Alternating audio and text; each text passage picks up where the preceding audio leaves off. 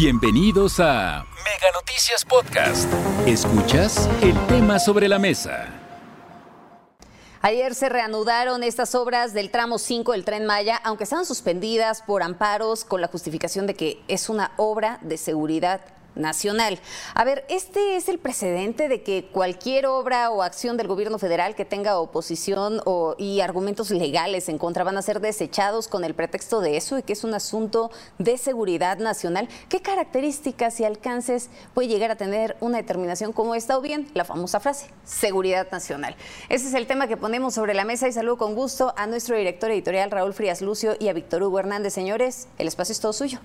Hola Magda, qué gusto saludarte, muy buenas tardes. Víctor, ¿cómo estás? Buenas tardes, te saludamos saludo, con Raúl. mucho gusto en este espacio de, eh, de análisis, reflexión y desde luego de, de poder eh, comentar algo de lo que está generando. Déjame nada más ligar un poco, escuchábamos ahorita a Adrián Levarón eh, con esa tragedia que significa el que te maten a tu familia sí, quemados, es una situación brutal y esa, esa frustración de que no hay justicia, ¿no? Y de que las cosas, lamentablemente, luego de la tragedia de esta familia, no mejoran, sino todo sigue exactamente igual o quizás peor para muchos lugares. Y eso es precisamente, decía él, fíjate, eh, me, me llamó la atención lo que él propone. No habla de una estrategia de seguridad, no habla de qué es lo que se tenga que hacer para mejorar la seguridad. Él habla de una reforma político-electoral para mejorar las cosas. Habla de que de evitar que, que esta reforma sea antinarcos que los narcos no sean los que dan el dinero para las campañas, que los narcos no sean los que ponen los directores de seguridad. Me parece un tema muy importante la visión, ¿no? O sea, no estamos hablando de un tema de, de, más policías, estamos hablando de un sistema electoral que esté blindado contra los malos y que los malos no sean los que estén patrocinando a los partidos políticos. Vaya. La visión, Raúl, la visión de un hombre que, como bien dices tú, vive la tragedia, una de las tragedias más incomprensibles e inenarrables que pueda tener un ser humano, que es perder a tu familia en estas condiciones. Por eso vale la pena oírlo, claro que sí, amparado tal vez por el dolor. Y este hombre lo que hace es irse a la raíz del problema, Raúl, de este país. Tenemos un sistema, y yo coincido con él, que está podrido desde, desde la parte más alta, pues, o casi desde la parte más alta, en donde funcionarios, políticos, eh, siguen conviviendo con delincuentes, eh, con narcotraficantes, a escondidas de la sociedad, a oscuras y siguiendo con sus acuerdos. Es triste decirlo, pero esa es la realidad ante todos los hechos que hemos documentado.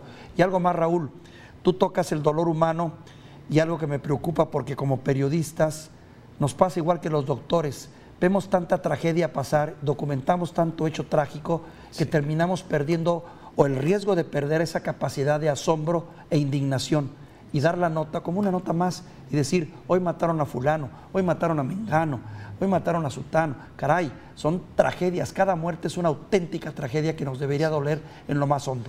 Sí, así es, cuando escuchas esa, de que ya tenemos 125 mil asesinatos en el, en el sexenio, de que ve este sexenio, 125 mil tragedias para cada familia, sí, sea quien sea, sí, desde luego que es una gran tragedia perder claro. un ser querido. Bueno, claro.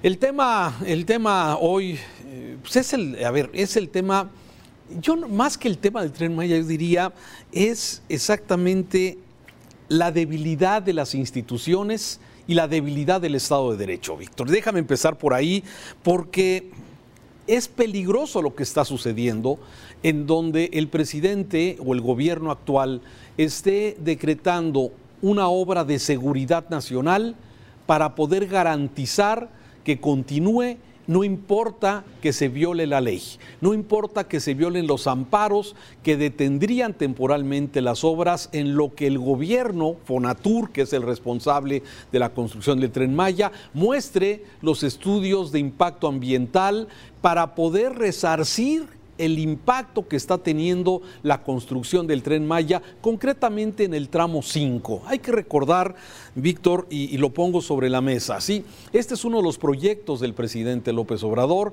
el crear este tren Maya que vaya de Tabasco hasta Chetumal, ¿sí? En un circuito muy interesante que lo podemos ver ahí en la península de Yucatán, que es precisamente y está compuesto de siete, bueno, ocho tramos, porque el tramo 5, que es el que estamos viendo, el tramo 5 que es de Cancún, digamos, hacia la parte de Tulum, sí, está dividido en dos. Exactamente, está dividido en dos. Pero toda esa red que ve usted en rojo, que ves en verde, en amarillo, sí, ese es exactamente el tren Maya que eh, recorre más de 1.500 kilómetros y que está dividido en ocho tramos de construcción. ¿Por qué se está centrando en el tema del tramo 5, el tramo 5 sur y el tramo 5 norte? Bueno, porque toda esa zona, todos lo sabemos los que hemos viajado al sureste de este país y donde hemos viajado concretamente a Cancún, toda esa zona está eh, llena de vestigios, está llena de cenotes, está llena de selva, de manglares y es una zona rica en este tema. Y esta zona de Cancún a Tulum es una zona que además tiene una gran exposición por ser el diamante del turismo en nuestro país. Y además porque se han asentado en este lugar grandes personajes del mundo eh, del medio ambiente, artístico, político, económico y por eso se visibiliza este tema de la construcción. ¿Qué ha sucedido?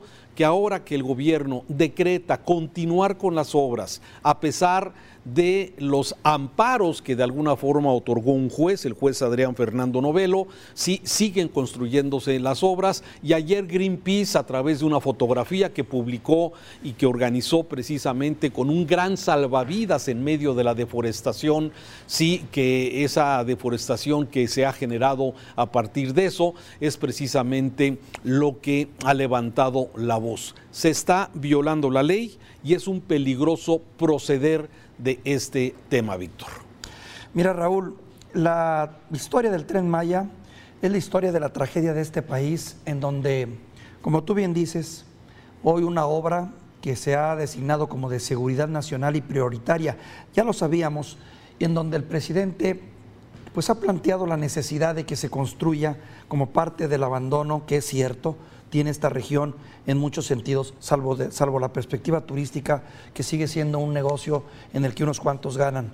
Pero bueno, lo cierto es que encierra toda la problemática de este país. Uno, primero, una obra en la que no se ha sabido vender debidamente los beneficios, si realmente va a ser a beneficio y en donde no nos queda más que suponer que traerá progreso y desarrollo para una región olvidada.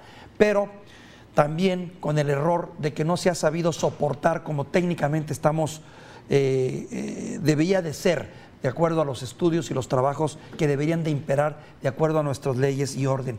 Pero esto nos lleva a otro problema también, el hecho de que también a veces nos enfrentamos a leyes, órdenes y burocracia que te ponen en duda si realmente es viable un proyecto de esta naturaleza o no yo entiendo la, prisa que tiene el presidente. Él tiene una fecha muy clara, diciembre del 2023.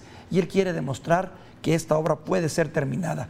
Lo que queda y sigue estando en duda es, primero, llevará beneficios, detonará el desarrollo de la región, hará crecer y llevar beneficios a los más pobres, no a los que siempre se han beneficiado, sino a los más pobres, que es el caso de la, apuesta de esta, de esta idea. Y segundo, realmente valdrá la pena a la luz de todos los problemas que tenemos en otras partes del país y donde faltan pues otras necesidades, son dudas que pues que el tiempo también nos va a decir o nos va a dar la respuesta correcta, Raúl. Claro, a ver, eh, coincido contigo en que está por verse el que sea. a, mí, a mí cuando se anunció este tren Maya, el proyecto, a mí en lo personal se me hacía muy interesante, me gustaba el proyecto. Claro. Eh, ¿Por qué? Bueno, porque los que conocemos esta zona del país, desde Palenque hasta Chetumal, tienes mil cosas que ver en este lugar. Hermosa, el problema, la cultura maya, toda ahí. Es. El problema que yo veo, más allá de la factibilidad de que si va a ser rentable o se va a hacer un elefante blanco y se le va a tener que estar metiendo mucho, más allá de eso, Víctor, me parece que el tema es precisamente la destrucción. El proyecto que ha venido incrementándose de precio porque no hay proyectos ejecutivos, porque el presidente tiene prisa para que sus proyectos realmente se concreten y esto lo ve como un freno de los conservadores, de los adversarios políticos. ¿Cómo pensar que un hombre que proviene de un pensamiento de izquierda, eh, progresista, ¿sí? de alguna forma esté en contra de que haya impactos de eh, eh, estudios de impacto ambiental, que rezarse, o sea, ¿para qué sirve un estudio de impacto ambiental? Para ver el daño que va a provocar la obra y tomar acciones para resarcir los daños. Para eso sirve, o sea, el estudio de impacto ambiental no es para frenar cosas, es simplemente para valorar lo que se va a destruir para poder tomar acciones y mejorar las condiciones de eso. Para eso sirve el estudio de impacto ambiental. Pero ¿qué ha venido sucediendo? Hay una cerrazón cerrazón total en donde el presidente primero dijo que se iba a recibir a quienes se oponían, luego dijo que no, luego que mejor le manden. O sea, de alguna forma no hay mayor interés. Y bueno, todo quedó demostrado con el anterior responsable de Fonatur, que finalmente lo mandaron a la Secretaría de Comunicaciones y Transportes como subsecretario, y el presidente le habló a un tabasqueño, amigo suyo, de confianza, que es Javier May, para que concrete este tema del tren Maya. El costo, el costo va a ser alto, sin duda. Más allá de si va a ser rentable, más allá de que si va a recorrer los lugares bonitos, me parece que el tema es lo que daña no se va a resarcir.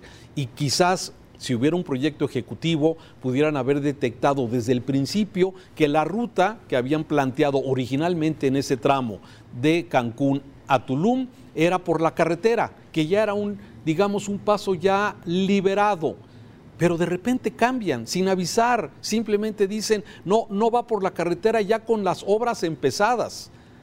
Y luego se van por otra ruta que es esta que estamos viendo que va destruyendo la más sensible la selva. De la selva. Y además el costo, ¿no? Se habla, se había hablado inicialmente creo de 120 mil millones, ¿no? Y ahora se habla de que la obra podría llegar hasta los 500 mil. El presidente ha hablado también de retrasos. Si no hay proyecto ejecutivo, Víctor, como cualquier obra se le, se le, tendría, o por lo menos si lo tienen, no lo han mostrado, sí, pues de alguna forma eso muestra pues que las cosas están haciendo pues improvisadas. Ahora, a ver Raúl, pero también en descargo de esta tesis que tú señalas, hay que señalar varias, varios aspectos. Uno, es cierto lo del impacto ambiental. Toda obra de ser humano siempre te va a generar un impacto ambiental. ¿Estarás de acuerdo? Sí. Aquí se trata de encontrar que sea costo-beneficio, o sea, que realmente sea un mínimo de ataque a lo que apreciamos tanto, que por cierto hemos perdido más de las tres cuartas partes de selva que hemos tenido en este país, desgraciadamente.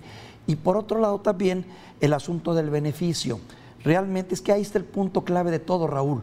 Será más el beneficio que el costo que estamos en este momento pagando, que incluye también un costo político. Es una apuesta al futuro, ni duda cabe. Los trenes en la historia de este país y en la historia del mundo no tienen muy buena imagen, aunque muchos funcionan de una manera muy interesante en Europa o en los Estados Unidos, pero la gran mayoría de los sistemas de trenes están subsidiados y trabajan con pérdidas. Sin embargo, son un excelente medio de transporte. No sé si sea el momento de apostar a un tren en estas condiciones. Y la otra, bueno, lo que yo te mencionaba, el costo. Y finalmente, bueno, la percepción de que sí hay un movimiento muy marcado que se opone al presidente y a los proyectos del presidente malamente. Sí, a ver, de acuerdo contigo, pero el tema, ¿cómo combates eso dentro de la legalidad? Con información. Y con la legalidad. A ver, si hay un amparo que pide muestren los estudios de impacto ambiental, bueno, se presentan los estudios de impacto ambiental y ese amparo por no presentar estudios de impacto ambiental, pues simplemente se tendrá que mostrar que sí existe. Pero ¿qué está sucediendo? Se está realmente actuando a la mala, violentando el Estado de Derecho de nueva cuenta. Y eso me parece que es un peligroso proceder. Sí. Desafortunadamente es también el resultado de un sistema de justicia indeble, de, instituciones débiles, que se siguen sometiendo a los caprichos de quien tiene el poder. Porque todo esto tiene que ver con eso, Raúl. A final de cuentas es, hágase lo que se tiene que hacer siempre y cuando venga de la orden presidencial. Víctor, gracias. Un abrazo, Raúl. Saludos. Hasta aquí la información. Recuerda que el tema sobre la mesa ya está disponible en Spotify, Apple Podcast, Google Podcast y Amazon Music. Hasta la próxima.